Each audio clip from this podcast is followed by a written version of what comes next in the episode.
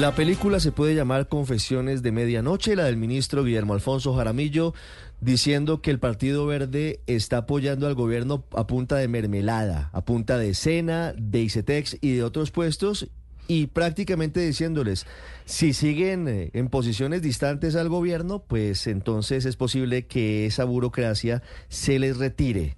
Diplomáticamente el ministro jalándole las orejas a la Alianza Verde, que hoy es partido de gobierno. Representante Catherine Jubinado, buenos días. Muy buenos días, un saludo Ricardo a toda la mesa y a toda la ciudadanía que nos escucha a esta hora. Representante, ¿qué opina de lo que les dijo anoche el ministro? Pues lamentable. Eh, estoy un poco casi que sin palabras. Mm, me parecen unas declaraciones supremamente temerarias, supremamente atrevidas y supremamente abusivas. Porque lo que está dando a entender el ministro Jaramillo sin ningún pudor es que el gobierno quiere someter a los partidos que tienen representación en el gobierno a votar la reforma a la salud, sin respetar que así los partidos sean de gobierno, tienen toda la legitimidad y la autonomía para fijar sus posiciones, en este caso, en el Congreso de la República. Yo quiero hacer aquí una precisión. Una cosa es que los partidos de gobierno, al inicio del gobierno, es decir, en agosto de 2022, al declararse de gobierno, pues tuvieron una representación natural dentro del gobierno. Eso se hace por encima de la mesa, digamos que ahí no hay ningún misterio. Aquí lo grave es que el ministro esté insinuando que hay puestos que se están ofreciendo. En términos precisos, se hablaría de dar o recibir dádivas o prebendas con ocasión del trámite específico de un proyecto en el Congreso y para, de alguna manera, incidir o mediar el voto de un congresista. Eso es muy grave y en el Código Penal colombiano se llama cohecho es un delito y por mucho menos se armó la política que recordemos fue como efectivamente por andar en transacciones burocráticas para aprobar un proyecto que en ese momento era la reelección de Uribe, terminaron en la cárcel unos congresistas. Entonces, pero, pero en gracia de discusión, representante Jubinado, el Partido Verde ha sido partido de gobierno desde el comienzo del mandato del presidente Petro. Jorge Londoño ha sido director del SENA desde el comienzo del gobierno. Mauricio Toro ha sido director del ICETEX desde el comienzo del mandato de Gustavo Petro. Al final no se trata de, de, que así funciona la política. Los partidos que conforman una coalición de gobierno no tienen representación en el gobierno y a su vez no se supone que deberían apoyar los proyectos del gobierno que están respaldando? Sí, así es, así es. Y, y, aquí lo lamentable es que pues se nos, se nos tenga como, de alguna manera como por, si fuéramos un partido borrego. Si el Partido Verde es de gobierno, pues sí, tiene que apoyar proyectos del gobierno. Ahora, si hay un proyecto en particular en el que algunos congresistas no están de acuerdo, como es el caso de la reforma a la salud, porque es que aquí hay que decirle al país que la mayoría de representantes del Verde están votando positivo a la reforma a la salud. Somos algunos congresistas del Verde los que hemos elevado nuestros cuestionamientos, pero tampoco puede significar que por tener representación en el gobierno entonces a un partido no se le permita elevar la voz cuando tiene un cuestionamiento. Ahora, como bien lo dice sin gracia discusión, yo creo que el Partido Verde tiene que soltar cualquier tipo de representación burocrática que tenga en este momento.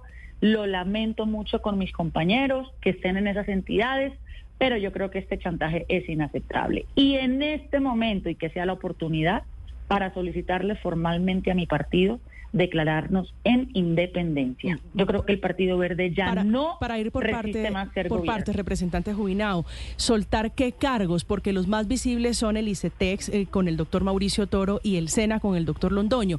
¿En qué otros puestos tiene representación el Partido Verde en el gobierno del presidente Gustavo Petro? Pues yo no sé esas minucias y tengo que decírselo al país porque yo no tengo un tinto en el gobierno Petro, ni lo tendré, ni me interesa, y a mí ellos saben que no me pueden ofrecer nada porque yo no les acepto nada. Pero la representación formal que tuvo el partido fue esa, la del SENA y la del ICETEX, a través del doctor Londoño y del doctor Mauricio Toro. Entonces yo sí creería que en este momento lo único que procede es renunciar a esos cargos, soltar esas entidades y declararnos en independencia. Sí. Representante, hoy el Partido Verde está dividido en dos. Hay una facción del partido que no sé si pueda yo interpretarlo como liderada por ustedes, por quienes hoy están oponiéndose a la reforma a la salud, pero que además tiene entre sus más más importantes representantes a la alcaldesa Claudia López, que hoy está todavía sin poder participar en política directamente.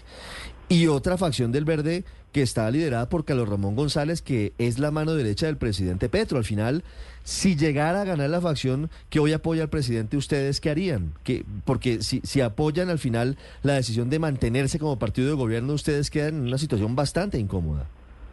No, pues le va a tocar al ministro Jaramillo em, aguantarnos, básicamente, porque es que así el Partido Verde no se declarara en independencia y no tuviéramos la mayoría, los que hoy ya estamos en la independencia lo vamos a seguir estando.